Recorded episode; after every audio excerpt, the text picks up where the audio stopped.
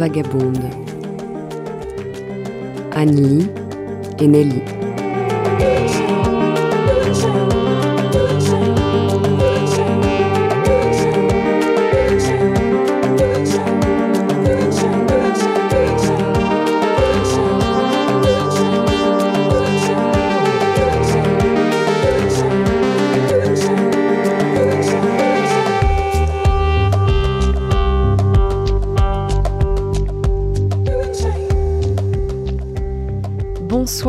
À toutes et à tous. Bienvenue dans l'émission Buissonnière de Radio G, consacrée au documentaire, à la création radiophonique et autres bidouilles sonores.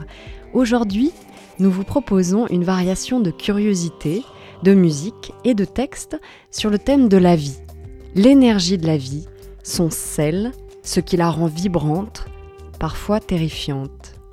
Ouvrez vos oreilles, vous êtes branchés sur le frisson de la vie.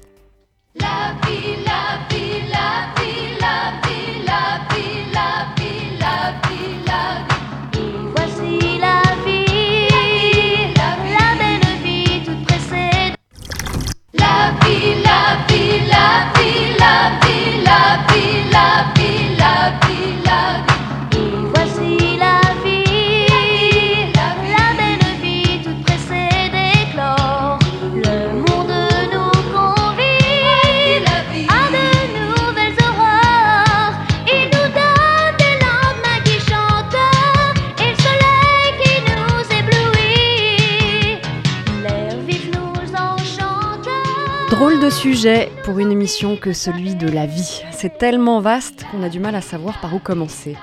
C'est quoi la vie? Qu'est-ce que c'est tout ce qui nous arrive? Est-ce que c'est, pardon, tout ce qui nous arrive? Ou plutôt un sentiment qui nous anime? Car il ne suffit, car il ne suffit pas que notre organisme tienne le coup, fonctionne, pour que nous nous sentions pleinement vivants. Qu'est-ce qui fait le sel de nos jours? Qu'est-ce qui nous rend gourmands d'être vivants? Qu'est-ce qui te fait vibrer, crier, pleurer? Qu'est-ce qui te fait vivre? Il semble que nous parlions ici de la vie humaine, car paraît-il, c'est le propre des humains de ne pas vivre passivement et d'avoir le souci de transformer leur vie en une vie digne d'être vécue. Peut-être que d'ici 55 minutes, nous saurons un peu plus ce qui fait qu'elle vaut la peine d'être vécue.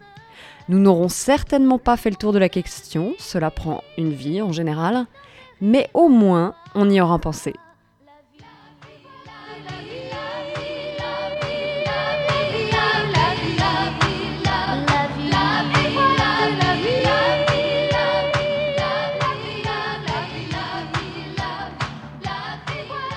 Il y a des personnes qui vivent sur des bateaux à Londres, il y a des personnes qui essaient de vivre dans leurs ve- rêves.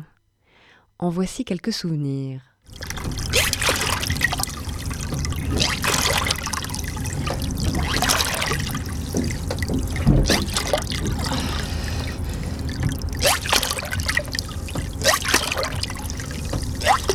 Fini quand on arrive à 3. J'ai validé la bassine.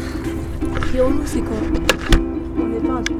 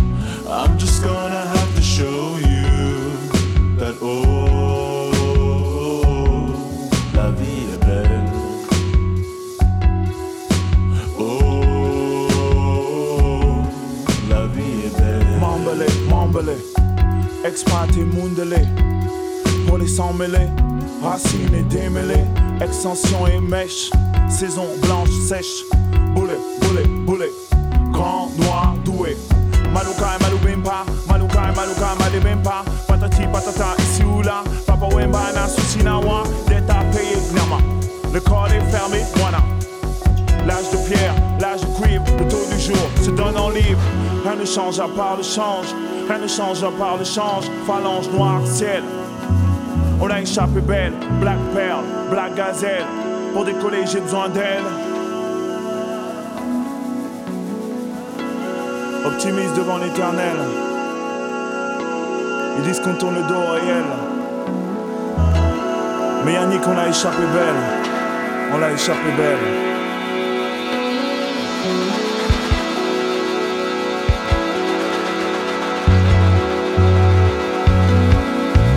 I just really wanna let you know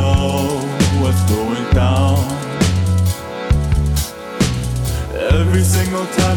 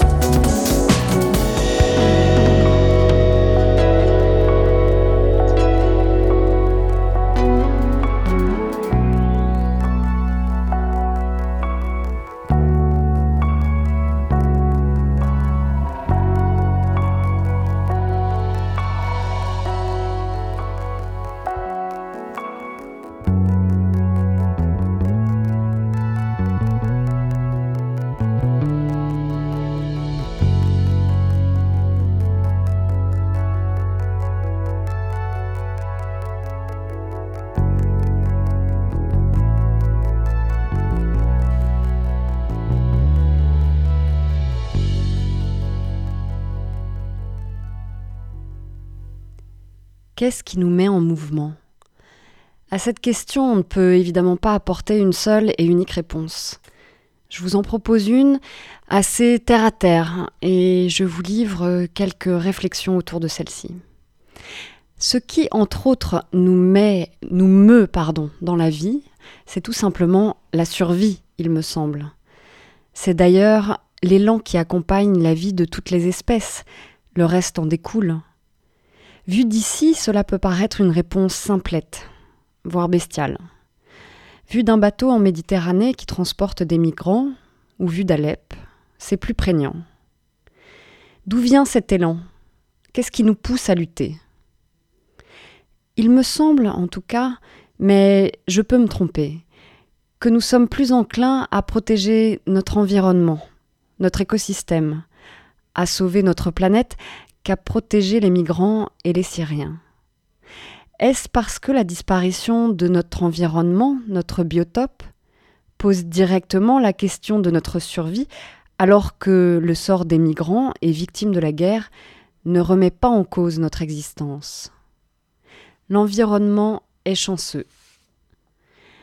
En ces temps électoraux, je pousse encore un peu ce raisonnement dans un sens un peu provocateur. Qu'est-ce qui nous pousse à aller voter? Qui nous mène jusqu'aux urnes? Plus rien, répondent nombre de Français.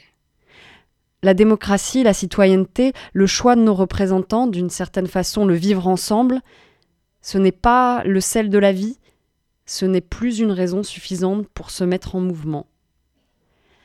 Comment se fait-il que la protection de vies humaines ou le choix d'un destin commun à travers des élections ne soient pas des raisons suffisantes pour se mettre en mouvement Je n'ai évidemment pas la réponse à ces questions, ou peut-être que je préfère ne pas la connaître.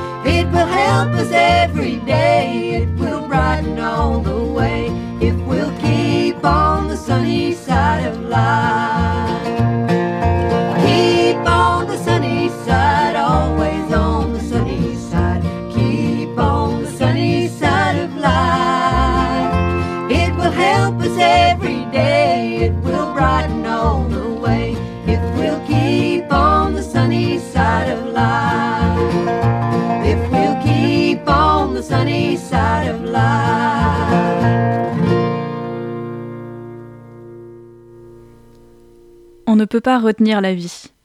On a beau faire tous les enregistrements, toutes les photos que l'on veut, on ne retient pas la vie. On peut simplement, seulement, la vivre, essayer de ne pas passer et penser à côté, en étant attentif, attentive, là, ici, maintenant. On ne peut pas retenir la vie, mais on peut la laisser filer. Il existe quand même des moments où l'on essaye de retenir une vie. Très précisément, il y a parfois des situations où l'on essaye de sauver une vie. En préparant cette émission, j'ai à nouveau rencontré quelqu'un de bien, un pompier volontaire avec qui j'ai parlé massage cardiaque. J'ai une quarantaine d'années, je suis papa, donc je suis pompier volontaire depuis à peu près une dizaine d'années. Ça consiste en quoi d'être pompier volontaire? Pompier volontaire, c'est donner de son temps aux autres, ce n'est pas un métier, euh, ça se rapproche plus du bénévolat. Et donc, euh, de temps aux autres euh, pour être là dans les situations critiques où ils peuvent avoir besoin effectivement d'aide. Moi, je voulais te parler en particulier de la manœuvre qui cristallise un petit peu l'idée de maintien en vie et de maintien en vie en situation d'urgence, qui est le massage cardiaque. Et ma question numéro un, c'était dans quelles circonstances on va faire un massage cardiaque? Alors, le massage cardiaque, pour euh, être sûr euh, d'avoir à le faire, il faut qu'on se trouve face à une personne inconsciente qui ne respire plus et qui a une détresse que l'on appelle circulatoire, c'est-à-dire que le cœur ne fait plus circuler le sang dans le corps. La mort est imminente. Et après, comment se passe le massage en lui-même? Alors le massage en lui-même que l'on fait chez les pompiers le même que tout secouriste aujourd'hui apprend, éventuellement à quelques détails près. On a nous un petit peu de matériel, euh, de l'oxygène avec une bouteille et des masques donc euh, pour la victime. Avant, ensuite, c'est donc un geste euh, avec une technique particulière à apprendre. Et sur le thorax, on fera des mouvements de va-et-vient avec nos mains. Et l'idée étant de se substituer, si je puis dire, au cœur, le temps que des, des personnels de secours plus adaptés, le SAMU en général, puissent euh, prendre la suite et tenter de sauver la personne. Toi, ça t'est déjà arrivé de faire un massage cardiaque sur une personne réelle? Oui, ça m'est arrivé plusieurs fois de faire un massage cardiaque sur des personnes réelles, oui. Ça m'est arrivé plusieurs fois. Et euh, quand tu dois faire un massage cardiaque sur quelqu'un et que c'est pas un exercice, comment tu t'es senti? Le fait d'être avec l'équipe, déjà, on est dans une condition qui est différente euh, de la situation où on se retrouve euh, tout seul, par exemple, le, le badaud qui, qui tombe sur ce genre de, problème. Et c'est, euh, on essaye de faire abstraction de la partie sentimentale, de trop cogiter, et on, essaye d'être technique. C'est ce qui nous permettra, je pense, le, ce qui nous permet le, du mieux possible de faire notre travail. Le fait de cogiter, je pense que ça vient plutôt après. Et il vaut mieux d'ailleurs. Mais c'est pas forcément évident, c'est sûr. Et est-ce que ça t'est déjà arrivé en dehors de ce cadre d'équipe et de pompiers Oui, ça m'est déjà arrivé, oui, effectivement. Hmm. Ça m'est arrivé une fois, oui. Est-ce que c'était très différent C'était très différent. euh, ça va très vite. Euh, c'est sûr qu'il faut se dire que là, on doit compter beaucoup plus sur soi-même. Donc, euh, c'est un stress supplémentaire. Parce que c'est quand même une très très grande responsabilité. Il ne faut pas se louper dans les, gestes et euh, dans ce que l'on va faire. Il faut aussi penser à l'après. C'est-à-dire qu'on est, il y a le pendant. On, on est vraiment à chercher à secourir la personne, on cherche à avoir de l'aide, on cherche à faire contacter les secours, et justement à l'après. Tout en faisant les gestes techniques du pendant, euh, on sait très bien que euh, normalement, dans les, minutes qui suivent, ça peut être 5, 10, 15, 20 minutes peut-être, tout dépend du temps d'intervention des secours, on va avoir un appui qui va venir. Des pompiers avec leur équipement ou par exemple le SAMU, des médecins. Donc euh, quand ça m'est arrivé sans être en pompier, j'ai aussi remarqué, je me rappelle très bien que je pensais déjà à ça pour essayer d'anticiper et donner un maximum de succès à la situation qui se présentait face à moi. Et pendant la- cette manœuvre, ton esprit, il est à quel endroit? Pendant le moment où je m'occupais de la personne, euh, vraiment concentré, euh, on, on- on essaye de penser à tout l'environnement qui est autour, mais on peut pas on ne peut pas tout gérer simultanément. Euh, tous les badauds, il y a eu beaucoup de badauds par exemple lorsque ça m'était arrivé. Donc on essaye de penser un maximum à ce qui est autour de nous, mais il faut, on sait très bien que de toute façon il faut se concentrer sur la victime. Et quelle est la sensation de ton corps? Assez insensible justement aux sensations extérieures. Euh, le froid, le chaud, le vent, euh, ce qu'il peut y avoir. J'ai euh, remarqué qu'effectivement, euh, on- voilà, le- l'envie de, de sauver la personne était passée au-delà de ça. Mais c'est quand même différent d'un exercice. Ah ben, bien sûr, il y a le stress supplémentaire, il y a quand même euh, il y a un objectif euh, majeur, il y a quand même une vie derrière. C'est une responsabilité énorme. Et est-ce que pour ça, c'est une manœuvre qui est plus compliquée que les autres que tu peux être amené à faire? Techniquement, pas forcément. Au niveau responsabilité, oui, mais techniquement, non, on peut être amené à faire des choses plus complexes euh, ou plus dangereuses. Et comment tu te sens après? Euh, forcément, on se repasse la situation, on se questionne beaucoup et je fais tout ce que j'ai euh, pouvais faire. Ai-je bien fait ce que j'ai appris, ce que l'on m'a appris à faire euh, Et puis, bien sûr, ben, euh, quelle peut être l'issue pour la victime, ça c'est indéniable. Donc, le côté ai-je fait, euh, c'est pas savoir si. C'est pas s'auto-congratuler ou au contraire se culpabiliser, c'est se dire est-ce que j'ai mis vraiment tous les atouts du côté de la victime? Parce que de toute façon, c'est certain que ce sont des situations où on y repense après coup, ça fait réfléchir. Est-ce que quand tu fais un massage cardiaque et que ça maintient la personne en vie, est-ce que ça fait bizarre de... Enfin, qu'est-ce que ça fait de se dire que tu as peut-être maintenu le fil de la vie de quelqu'un? Lorsqu'on fait le massage cardiaque, on, on ne sait pas forcément si on maintient la personne en vie. On ne sait pas si elle est déjà en état euh, de mort, ce qu'on appelle mort cérébrale ou pas. Euh, voilà, on, on- on tente le tout pour le tout, mais euh, on ne sait pas dans quelle situation elle est. On fait le massage cardiaque en espérant que, mais on, ça on ne sait pas de toute façon. Disons qu'on imagine l'issue la plus optimiste.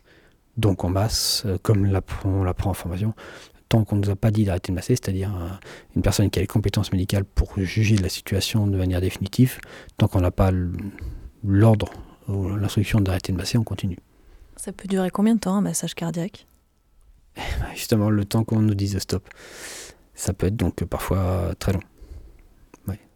Il n'y a pas de valeur euh, numérique. C'est- deux heures? Peut-être le problème, c'est que physiquement, euh, c'est pas anodin. Il y a aussi un problème de concentration. Il faut qu'on ait un rythme régulier, des gestes avec une amplitude régulière. Et ça, forcément, avec la fatigue, euh, on, on perd en régularité. C'est pour ça que dès qu'on peut, si on peut se faire entourer de personnes ayant les compétences pour le faire, il bah, faut se relayer. Et toi, le plus long que tu aies fait? J'ai pas de notion de temps, c'est pas facile à dire. Ça n'a pas été des heures, c'est sûr, heureusement. Euh, ça a été plusieurs minutes. euh, et avec les personnes qui étaient avec moi, qui ont pu m'aider à chaque fois, ça a été peut-être euh, peut-être plusieurs dizaines de minutes, mais je peux pas dire, on n'a pas regardé euh, forcément le temps à ce moment-là. Est-ce que tu dirais que sauver une vie, c'est sauver la vie? Sauver une vie, ça va être peut-être sauver la vie dans le sens où on sait que la personne a un entourage. On le fait pour elle, on le fait, je dirais, pour soi, parce que l'on on a envie que cette personne vive. Et puis, c'est vrai qu'une personne, il y, a, c'est- il y a aussi tout l'entourage. Ça peut être euh, les proches euh, familiaux, les proches euh, professionnels, bref. Donc, euh, sauver une vie, c'est un impact sur sauver peut-être la vie euh, et euh, le bonheur de- d'autres personnes autour. C'est, encore une fois, ça prouve bien que c'est loin d'être anodin. Qu'est-ce qui te rend gourmand d'être vivant?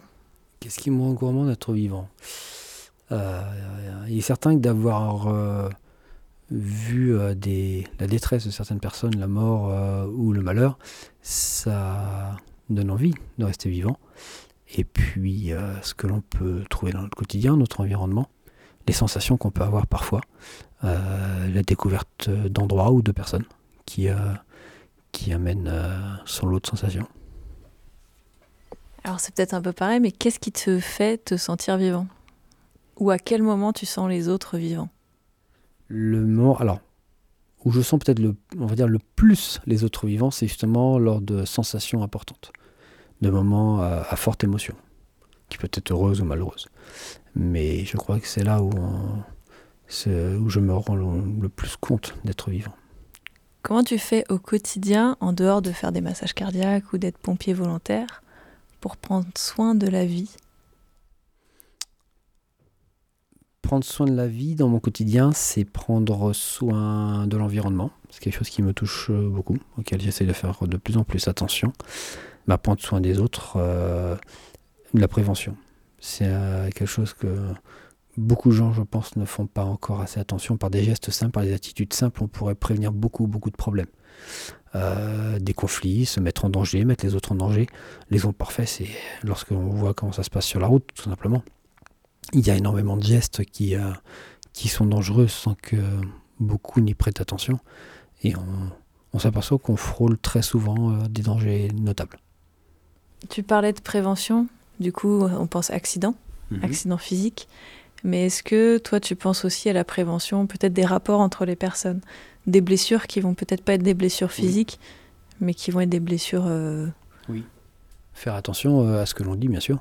Ça, j'essaye d'y faire attention euh, hum, beaucoup. Euh, ça passera par la posture de la voix. Et puis aussi, bien sûr, à réfléchir avant de parler, beaucoup. Oui. J'essaye de, d'y faire attention de, d'avoir les mots justes. Je fais d'être précis dans mes, échanges verbaux, dans mes attitudes vis-à-vis des autres, pour effectivement avoir le, le bon mot et la bonne attitude au bon moment, pour que, ce soit, que ça ne prête pas à confusion. Oui, ça c'est vrai que j'y fais euh, aussi très attention. J'essaye. Est-ce que tu as d'autres choses à dire sur la vie? Qu'elle n'est pas encore, je crois, euh, toujours estimée à sa juste valeur. C'est très précieux. C'est quelque chose de compliqué à maintenir euh, à un bon niveau, avoir un bon niveau de vie, c'est-à-dire tout simplement être heureux, être bien dans sa tête, dans son corps, pour soi-même et avec les autres. Euh, ce n'est ce n'est pas si simple. Euh, mais je crois que les fois où on y arrive, les, fois on- les quelques fois où j'ai pu aussi peut-être aider à la maintenir, pas forcément par des massages cardiaques, on se dit que on- si on peut redonner un peu plus de goût à la vie, c'est euh, c'est une sacrée plus-value. T'as d'autres choses à dire sur le massage cardiaque ou pas? Alors le massage cardiaque ou pas, euh, oui, s'il y a bien quelque chose à dire, c'est que on manque de gens formés. Ça, c'est indéniable. Donc, euh, ça peut aider peut-être à prendre goût à la vie. Formez-vous. On manque de secouristes. Et enfin, je me demandais, est-ce que c'est long la vie? Est-ce que c'est long? Il faudrait que j'ai l'occasion de comparer une courte à une longue pour voir si vraiment c'est long, mais euh, il y a tellement de choses à voir, à découvrir et de monde à croiser, et, euh, je crois qu'elle sera un peu trop courte, hélas. Beaucoup trop courte même.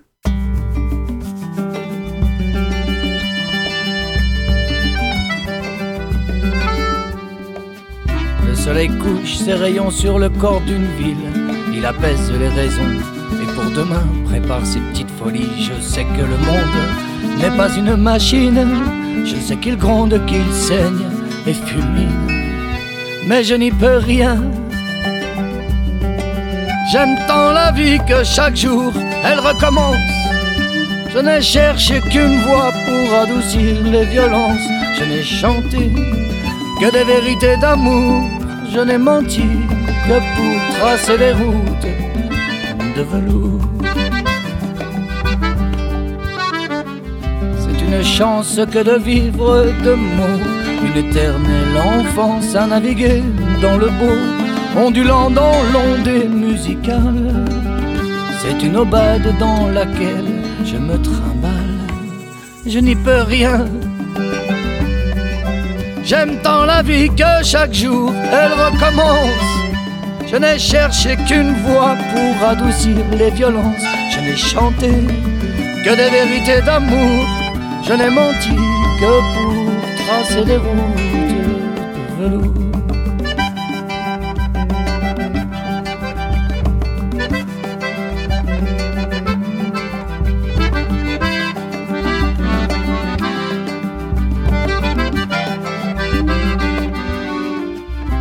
C'est un voyage dans un espace nouveau.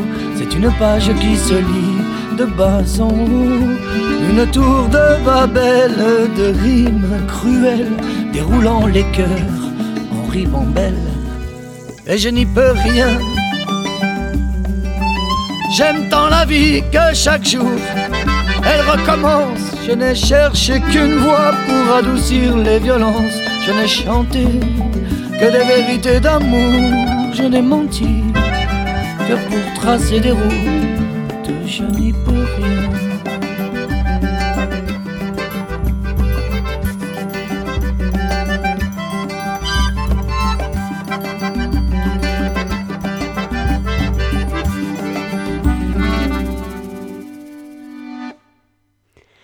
Je la trouve drôle, cette expression, le sel de la vie.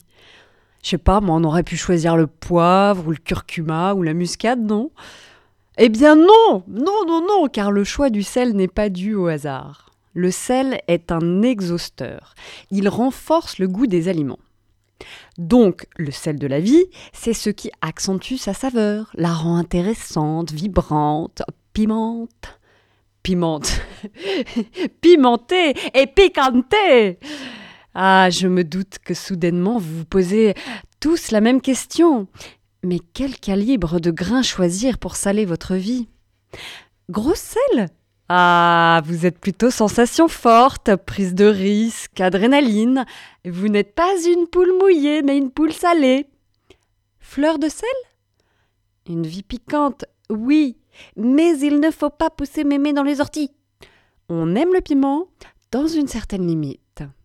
Sel fin, légèrement relevé, totalement raisonnable. Pas de sel. Ah bah là, je, je proteste, hein. car la vie sans sel, c'est comme le pain sans sel, c'est immangeable. Et comme en cuisine, c'est le dosage qui compte. N'oubliez pas que sur Terre, que pardon, n'oubliez pas qu'une terre trop salée, eh bien sur cette terre, les végétaux ne poussent pas. Voilà, parenthèse, hein, je ne sais pas moi-même exactement ce que je veux vous dire en vous rappelant cela, mais ça a forcément un sens philosophique, vous n'avez qu'à chercher. Fermez la parenthèse. Donc pas trop de sel. D'abord parce que le ministère de la Santé nous le recommande, limiter les aliments gras, salés, sucrés. Et aussi parce que cela tient du bon sens. Trop de sel, trop de piment, et on ne perçoit plus le goût des aliments. Pour la vie, c'est pareil. Trop d'excitation, de passion, d'aventure, et c'est le point de non-retour. Tu ne peux plus supporter la vie telle qu'elle est, banale, parfois grise, parfois ennuyeuse. Et puis toi qui as une vie si salée, hein, sache que je suis jalouse. Donc par souci d'équité, je te prierai d'avoir la main un peu plus légère sur le sodium, sinon j'ai l'impression d'avoir une vie assommante. Pour finir, je terminerai sur cette interrogation majeure. Si ma vie manque de sel, dois-je devenir paludière? Je mènerai l'enquête prochainement dans les marais salants. Et vous êtes toujours avec les ondes vagabondes sur Radio G dans notre émission consacrée à la vie. Nelly, j'aimerais te lancer un duel. Ah Oula. Oh bah attends, je, je réagis tout de même. Un duel sérieux, un duel sur nos gourmandises de la vie, sur ce qu'on aimerait garder à tout prix ou ce qu'on ne lâcherait pour rien au monde. Tu ne me fais pas peur, Annie. Peut-être ce qui donne du sel à notre vie. Ah. Euh, je, je, je- d'accord, je réponds à ton duel, je me tiens prête. Alors, je commence avec une, une gourmandise consensuelle. Moi, je garderais toutes les gourmandises au chocolat. Eh ben, tu vois, ça me, ça me va bien. hein. Moi, je gardais euh, ben, le chocolat, mais un peu plus précis, tu vois. euh, chocolat noir, éclat d'amande et fleur de sel. Alors, je garde la première feuille d'une plante qui a germé. Hmm, alors, est-ce que je te réponds en végétal ou pas? Parce que moi, je gardais l'auteur de la glycine ou du jasmin parce que j'arrive pas vraiment à choisir. La grandeur des nuages. C'est c'est bien, très très bon, très très bon. Moi, je les aime petits. Euh, moi, je garde euh, les levées de soleil. La lueur de la lune. Hmm, comment je peux te répondre bien? Se rendormir. La sensation que j'ai quand je monte sur mon vélo. Oh bon. euh, Eh ben, je la oh, garde. bah, Vas-y. Oh là, je On enchaîne. chevauche mon vélo. Bon, d'accord. Les yeux fermés, sentir le soleil réchauffer mon corps. Je garde les émotions fortes et contradictoires. Ah, ça j'aime bien. Bah, je garde pareil là, j'avoue. Mhm. Tu gardes autre chose Pas mieux. Ah, moi, je garde euh, plein d'autres choses, notamment les rêves farfelus. Hein Un peu comme le cinéma, cela permet d'explorer une autre dimension de la vie. Ah, Moi, j'ai les radis noirs sur une tranche de pain avec du beurre salé. Très important. Hmm, moi, je garde les câlins. Ouais, je garde euh, les promesses contenues dans les livres. Les Mm. librairies et les bibliothèques aussi, Mais du coup, ça va ensemble. bien sûr. Moi, je garde les autres, l'altérité. Hmm. Je... Oui Ouais, t'as vu, hein, t'es un peu soufflé là. Tu ne sais plus Je comment. suis soufflée. Et, je garde euh, le moment où les regards se rencontrent vraiment, avec parfois un sourire qui arrive ensuite. Ah, ça j'aime bien ça. Moi, je garde le rire.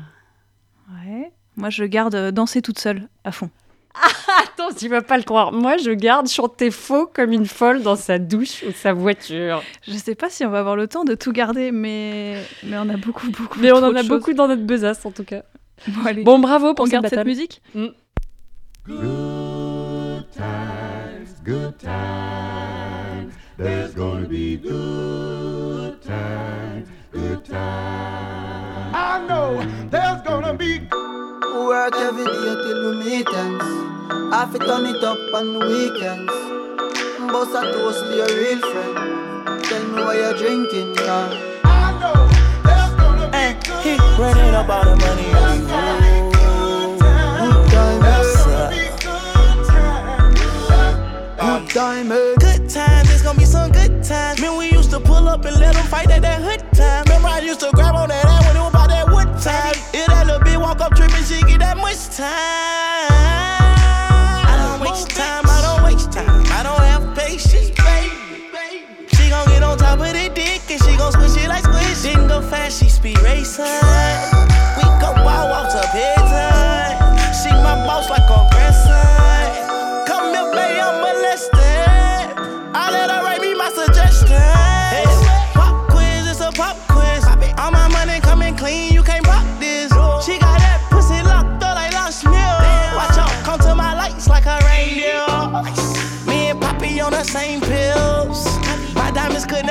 Still. Where you going, can't come here. I'll always take you back for your sex eh. Come appeal. over, good time, bust a bad wine. You say you want, give me something long time. Me deal with this thing, rough something like crime. I make you sing this line.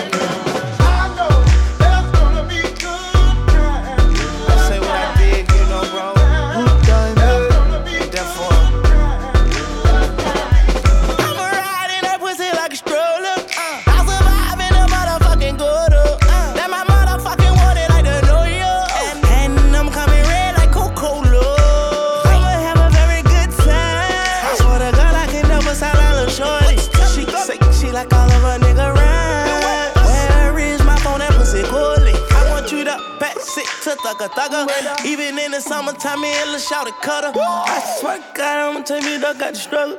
Baby girl, sit it down, you not known like a usher. Yeah. I told her mama I don't mind what my teeth do. I wanna control you like voodoo. I'm started streaming free on phone and doodloo. Every time I have a good time, do do Good too. time, eh. Come over, good time, bust a bad wine. You say you want, give me something long time. Me deal with this thing, rough something like crime. I make you sing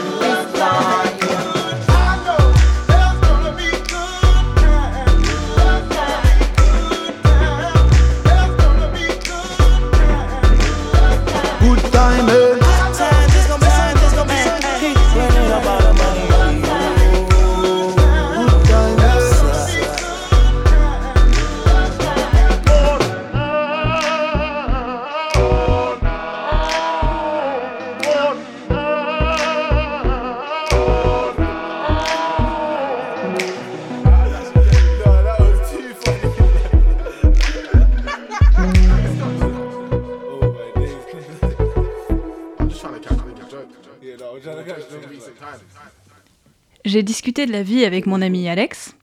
On a parlé intensité, médicaments, transhumanisme. J'ai pas tout suivi, mais j'ai trouvé ça super intéressant. Non, non, bah alors. On parle de la vie Ouais, On parle de la vie. Alors, non, alors, franchement, si j'ai, euh, bon, j'ai j'ai aucun conseil à donner. Je crois que ma vie est un désastre absolu. Mais si on la compare à certains autres dé- désastres absolus qui sont la vie de certaines autres personnes, ben, je me dis que je me suis plutôt bien débrouillé en fait pour mon désastre perso. quoi. Il y a un désastre euh, qui est presque jouissif. Bon bref, j'ai fait euh, cette super expérience euh, cet été. Et du coup, l'idée en fait, c'est, c'est, bon, je crois que c'est pas du tout une idée nouvelle. hein, c'est le transhumanisme. C'est, un truc où vraiment on pourrait dépasser nos capacités physiques, machin. Au final, on est capable de, de- de ressentir certaines choses à certains moments. Bon. Euh, pour, l'occasion, euh, on, peut, forcer ça, quoi, en fait. Donc, euh, on prend des médicaments. Et il nous arrive des trucs. on a plus mal, on, prend des doliprane, on a plus mal, on enfin voilà. Je vais pas expliquer le principe du médicament. En l'occurrence, ce médicament, c'est un médicament qui peut, qui, fait sécréter de la sérotonine. Je sais pas exactement, mais je crois que c'est le truc du plaisir. C'est-à-dire que, par exemple, tu manges un truc que tu as envie de manger, avant même de manger le truc que tu as envie de manger, tu sécrètes une petite dose de sérotonine qui te donne envie de finir de manger ce truc-là.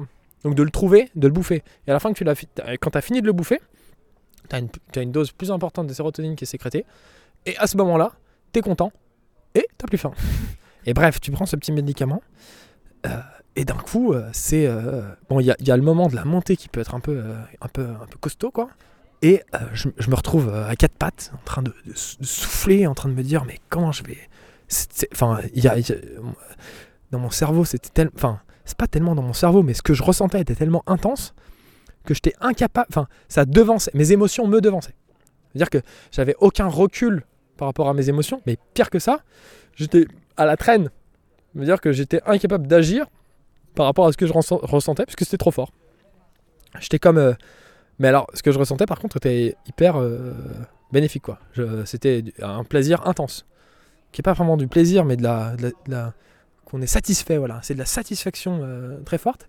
Et en même temps, une sorte de désir d'aller vers l'autre, qui, qui peut être traduit comme un, désir sexuel, mais qui, qui est vraiment pas ça en fait. Qui est cette envie de communiquer, quoi. Et je pense que c'est là que la dopamine, elle arrive. euh, Peut-être que. J'explique ça avec des, des- des nuances, enfin des, des données qui sont chimiques. Moi, j'y connais rien. je- je- je- mais j'ai- lu ça, quoi. Et c'est vrai que ça, ça correspond. Et du coup, t'as envie d'aller vers l'autre, et t'as pas du tout envie d'être. euh, T'es t'es pas du tout tourné vers toi. Et je crois que ça, c'est une sorte de. C'est la satisfaction de ne pas être tourné vers toi. Est-ce que tu te sens plus vivant à ce moment-là? Tu. euh, je sais pas, il y a une sorte d'exultation de la vie. quoi. Et est-ce que tu te sens plus vivant quand tu prends des substances? Alors, euh, plus vivant que quoi? Que le reste du temps? La vie, elle est exacerbée, mais on se sent pas plus vivant. Il y a une exacerbation de ce, de ce ressentiment de la capacité à vivre les choses. Donc ça veut dire qu'on vit plus de choses, mais on en vit euh, toujours, c'est le même laps de temps, c'est le même truc. Ça change pas grand-chose au laps de temps. C'est très très très intense. Mais euh, on peut vivre des choses très intenses. Euh, moi, les premières... Enfin, j'ai compris en fait que que quelque part il y avait l'idée de la drogue elle est arrivée. Moi j'ai été assez sportif. Et donc je, courais euh, beaucoup. C'était comme ça qu'on devait s'entraîner voilà. Moi j'ai- j'aimais pas tellement ça. Mais j'ai ressenti des, niveaux de plaisir intenses en courant. Ce qui peut paraître absurde à ceux qui ont euh, jamais couru. Euh, et, et particulièrement en courant et en accélérant. Ça veut dire que tu cours t'accélères tu cours t'accélères tu cours t'accélères et à un moment donné, tu sens que ça, il y a une sorte de, un moment donné, ça arrive quoi, comme une sorte d'orgasme qui, pourrait advenir. On ne sait jamais vraiment si ça arrive, hein, mais c'est, la possibilité que ça arrive. Et du coup, il y a, y, a ce- moment où, ça passe le pas. Et là, et là c'est le coup de téléphone. Et, du coup, ouais, non, il y a, c'est l'intensi- l'intensité en fait qui change. Euh, mais l'intensité, on peut la ressentir dans plein de trucs. Mais par contre, cette intensité, en fait, c'est pas, c'est pas tellement. Finalement, si on, si on, si on, si on traite dans l'absolu de cette intensité, euh, elle n'est pas atteignable dans tous les environnements. C'est-à-dire qu'à un moment donné, il faut courir, à un moment donné, il faut prendre des médicaments, à un moment donné, je sais pas, il faut mourir, il faut sauter, il faut faire un truc, ou il faut dormir, je sais pas trop. En tout cas, le niveau d'intensité, il est, il est, il est, il est fonction de l'environnement. Et en fait, l'environnement, euh, le transhumanisme, c'est le moment où on peut prendre en main son environnement. C'est-à-dire qu'on a accès à cet environnement de manière euh, de, plus, de plus en plus que purement consciente. C'est-à-dire que le physique a de moins en moins euh, d'importance sur la conscience. Voilà. Ok, mais euh, Je me suis égaré. non, mais j'aime bien cette discussion. Je comprends pas trop où on en est par rapport à la vie et tout ça. Mais- on était parti de la fête.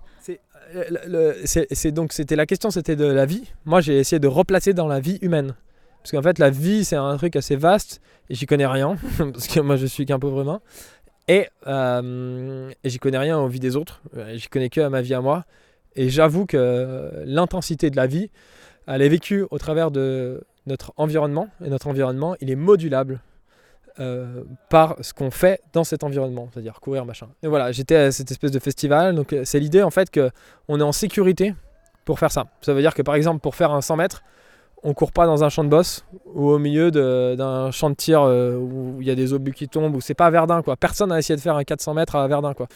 Et, du coup, il y a une sorte de sécurité là-dedans. Tu prends ton médicament, t'es es, surpassé par l'intensité que peut prendre ta vie. T'es pas dépassé. T'es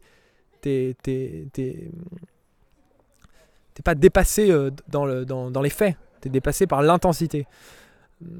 Et, du coup, tu, vis quelque chose qui est, assez extraordinaire. Tu, comprends en fait que, bon, bah, voilà, moi, je vais vous raconter des. Enfin, voilà, c'est quoi l'expérience?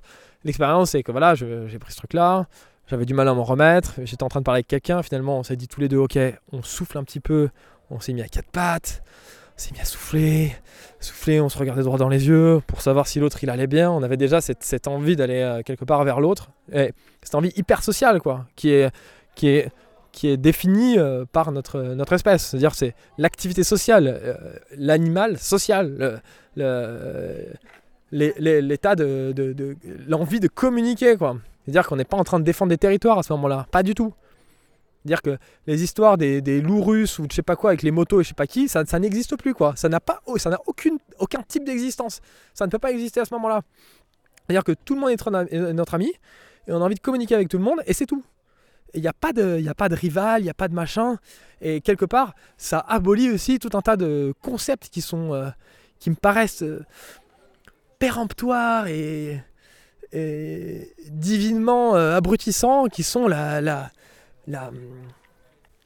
le fait d'être en concurrence nécessaire- nécessairement, et ben là à ce moment-là, tout le monde est notre allié. Il n'y a pas de concurrence. Du coup, tu, tu, tu vis ça, tu souffles, tu- tu- finalement tu te relèves, tout va bien. T'as hyper chaud parce que ton, corps est en une sorte d'évolution. euh, Enfin, c'est, euh, le cœur euh, monte très très vite. Mon cœur au repos après 54, 60. euh, et là, on monte à 120, 110, 130 en faisant rien. hein les mâchoires se serrent, mais on est dans un état de, de, satisfaction absolue. Quoi. Et donc on va voir tout le monde. Bref, moi j'ai roulé des pelles à tout le monde, enfin tous ceux qui ont voulu, hein. c'est une histoire de consentement. Du coup, on, est très attentif à ce que les autres veulent ou pas, ou machin. Et sont capables euh, d'achin, on veut discuter avec tout le monde. euh. et puis, euh, on a cet état de... on est, là, c'est parti, quoi. On peut tout faire, quoi. Les mecs, euh, excusez-moi, vous voulez qu'on fasse quoi? On fait un château? On fait, on fait un château. Combien de mètres? 20 mètres, on fait 20 mètres 20 mètres 30 mètres On fait 30 mètres On fait quoi, une fusée? On va dans l'espace? Bah c'est nickel, on va dans l'espace. Franchement, moi ça me tente. Je pars avec toi Ok, t'as l'air cool. C'est parti, on y va. Donc, tu respires, tu machin, tuc, tuc, tuc. Alors du coup, c'était hyper marrant parce qu'il y avait deux trois mecs qui étaient un peu en train de, de finir leur soirée, qui nous ont regardés. Et nous, on, était, on s'est rallumés comme des flammes. C'était euh, c'était l'enfer qui était sur Terre, quoi. Donc on se machin, on avait chaud, on allait se baigner. On est ressorti, on a dit mais putain c'est quoi ces histoires de merde de convention sociale? Nous on a chaud, on va, danser tout nu. On est parti danser tout nu. On a dit les mecs, on avait je sais pas, on avait trouvé de la peinture sur la route, je sais plus pendant la soirée, enfin bref, on a dit on dessine sur tout le monde, on fait des signes et tout machin. Si vous vous mettez à poil, tu commences à voilà, euh, donc on a on a je sais pas, on dansait, on était vraiment fracassés hein. et on s'en battait les couilles de tout. Et on avait cette espèce de cette, euh, cette délivrance en fait quelque part euh, que, que, que moi je vis habituellement mais que je pense que tout le monde ne vit pas qui est euh, voilà on s'en, fout complètement quoi. Et là on était parti super cool quoi. Est-ce que à ce moment-là, tu te sens plus libre que le reste du temps? Est-ce que tu as besoin de ces médicaments pour te sentir dans cet état de délivrance? Oui. Oui pourquoi? Oui parce que tu peux être libre. Et tu le sais mais tu peux vivre libre. Et ça c'est pas un truc que tu sais c'est un truc que tu fais. Et du coup à ce moment là et c'est l'environnement qui fait ça. C'est à dire que il n'y a, pas de police sur ce site il n'y a pas de machin et les gens te voient arriver tout nu ils te disent pas va te rhabiller. S'il y en a qui te, qui te le dit tu dis mais écoute mec euh, voilà moi je te fais rien de mal donc euh, tu, me laisses tranquille quoi. Et donc y c'est encore une fois une histoire d'environnement. Effectivement c'est l'environnement qui libère. C'est compliqué d'être libre socialement avec d'autres gens parce que c'est le principe même de la société qui fait qu'on n'est pas libre. Et c'est le principe même de vouloir communiquer avec les gens qui fait qu'on n'est pas libre. Et à ce moment-là, la communication est une simplicité déconcertante. Et c'est ça qui rend libre. C'est la simplicité de la communication. De cette manière-là, en fait, on, a accès à énormément de choses qu'on n'oublie pas. Euh, souvent, quand on prend ce type de médicament, si on a beaucoup bu avant, on oublie, enfin, on n'a pas de souvenir après coup. Mais si tu as arrêté de boire depuis un bon moment, tu te rappelles de tout. Et tu as, des super souvenirs de ça. Quoi. T'as des, t'as- c'est c'est ta vie, c'est c'est la, c'est la vraie vie. quoi. Tu as vraiment ressenti ça, c'est pas des faux trucs. quoi. C'est des. Il n'y a rien de. Enfin, tout le monde dit c'est artificiel, mais enfin bon, la, vie c'est artificiel. quoi. C'est un truc délirant quoi, de dire que il y a des parties artificielles de la vie et des parties naturelles de la vie. quoi. La vie c'est artificiel. Artificiel, étymologiquement, ça veut dire créé par l'homme. Donc tout ce que tu. qui est produit par l'homme est artificiel. Donc ta vie est artificielle, enfin si t'es un homme quoi. Un humain. Et donc voilà, donc euh, voilà, c'est hyper cool. Du coup, euh, moi je me suis retrouvé, à- je dessinais sur plein de gens et tout, et bah, je sais pas, à un moment donné, euh, pour vous dire à quel point on dépasse en fait ce, truc-là, je j'ai peint des petits trucs sur la bite d'un mec quoi. J'étais hyper content quoi. Je disais, ben là c'est parfait, il y a tes épaules, là j'avais fait des trucs sur ses épaules, je me rappelle de son menton, il y avait un bout de ses côtes aussi.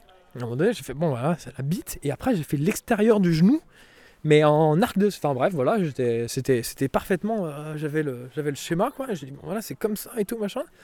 Il y a plein de gens qui ont eu du mal à, se dépoiler et qui ont dit, mais en fait, c'est, vous avez une trop bonne vibe. Ben ouais, parce que euh, je pense qu'en fait, les vibes. euh, les vibes trop animales, quelque part, ça nous libère un peu de notre animalité, je pense. Des fonctions très animales, voilà. Quelque part, c'est. On récupère la, le pouvoir de notre art- artificialité. quoi. L'artificialité est un, truc, un concept euh, de vie qui fait qu'on qu'on est pleinement nous. Quoi. Et qu'on n'est pas substitut d'une euh, d'une euh, d'une puissance naturelle infâme, du type Dieu. Est-ce que euh, ces moments sous médicaments, t'essayes de ramener des choses dans ta vie hors médicaments? Ouais, carrément. Ben, je me dis qu'en fait, c'est. Ce qui est fou, c'est par exemple, ce qui part, ce qui s'en va, euh, c'est la, la gêne. quoi. Alors moi, j'en ai peu, mais je sais qu'avec les gens avec qui. C'est vrai, non, mais c'est vrai. Le, problème, c'est juste, euh, juste le cadre, l'environnement, en fait. Donc euh, il suffit de trouver le- l'environnement propice. Comme c'est quelque chose de très puissant, la, la relativité fait que si on, si on est toujours dans, cette, dans ce niveau d'intensité, euh, quand on va revenir à la normale, parce que forcément à un moment donné on est obligé de revenir à la normale, enfin revenir à un, niveau physiologique, qui du coup est, purement, euh, donc c'est oxygène, euh, nourriture, voilà, physiologique c'est ça que ça veut dire quoi, et ben euh, ça fait redescendre tout quoi. Donc il faut arriver à maintenir en fait cet écart. Si on maintient pas cet écart, en fait on, on se consume quoi. Donc ah ouais, effectivement, il faut arriver à maintenir cet écart, à faire ça, à pas finir, euh, voilà. Et après, une fois qu'on arrive à comprendre que la, gêne, euh, elle peut être euh, absoute, euh, c'est hyper, ces expériences sont hyper importantes. Voilà. C'est qu'en fait, on, surtout, enfin, un des trucs qui me marque le plus, par exemple, dans cette expérience-là, c'est la, la dissolution de l'ego. C'est-à-dire qu'à un moment donné, y a- ça, n'existe, enfin, moi n'existe plus. On est tourné vers l'autre totalement. Alors, ça- on pourrait pas le faire parce que euh, de manière euh, complète, totalement, parce que le, fait qu'on soit tourné vers l'autre, on n'apporte plus aucun intérêt, par exemple, au fait qu'on ait faim, soif, machin. On est obligé de se le rappeler consciemment. D'ailleurs, on n'a jamais faim. Enfin, on mange jamais, quoi. Euh, à partir du moment où on... Enfin, c'est, chimiquement, on n'a pas faim, quoi. Donc, il y a beaucoup de gens qui finissent très maigres, voire qui meurent bêtement comme ça, parce qu'ils ont oublié de, de se tourner vers eux-mêmes. C'est pas la question de l'équilibre, c'est surtout la question du déséquilibre, en fait.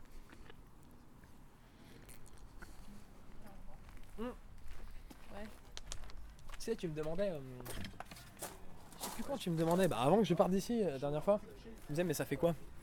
Eh ben, il faut que tu imagines. tu fonces, tu prends ton vélo, tu fonces. Tu fonces, tu fonces, tu fonces. Si c'est un feu rouge, tu passes. T'as une sorte de coup de, de coup de speed comme ça. Bah, C'est juste ça. C'est qu'à un moment donné, tu te sens super vivant, quoi. Parce que t'es pas mort. Mais tu viens de comprendre que, t'étais vivant parce que t'étais pas mort. Donc t'as cette espèce de. Et quelque part, à ce moment-là, tu peux avoir peut-être deux réactions. Tu peux dire, vas-y, m'arrête et tout, je profite de ce moment. Tu peux remettre un, coup de patate. une fois que tu remets ce coup de patate, bah, tu fais ça 6 fois. Quand tu poses ton vélo vraiment, bah, t'es tremblant. en fait. Parce que t'es, t'es trop speed. T'es trop speed. Parce que t'es blindé d'amphétamine. Et vous le savez bien, l'usage de médicaments, drogues, amphétamines ou autres substances n'est pas anodin.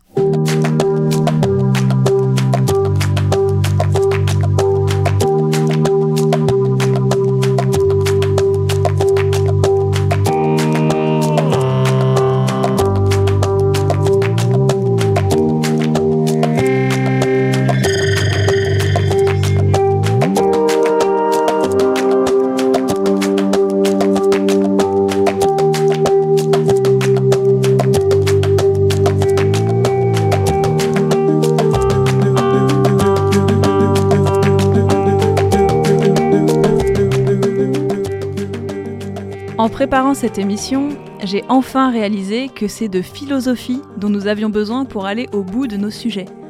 Philosophie, pour philosophie et philosopher pour prendre juste un peu de temps et réfléchir à la façon dont nous vivons, pour vivre plus libre aussi. Encore une fois, nous n'avons pas lu Hannah Arendt, Albert Camus, Judith Butler ou Socrate, et pourtant des idées sur la vie, on en a. Les philosophes du. Les philosophes du dimanche, c'est nous. Je peux vous dire que vivre n'est pas l'évidence que l'on aurait pu croire. Ce n'est pas juste une histoire de respiration et de battement de cœur. Peut-être que comme nous, vous avez le grand privilège de pouvoir vous questionner sur la vie et sur votre vie, d'essayer de la prendre en main. Pouvoir penser à la vie que l'on désire est une chance, car on n'est plus dans la survie. Mais cela ne veut pas dire que l'on fait tout ce qu'on veut.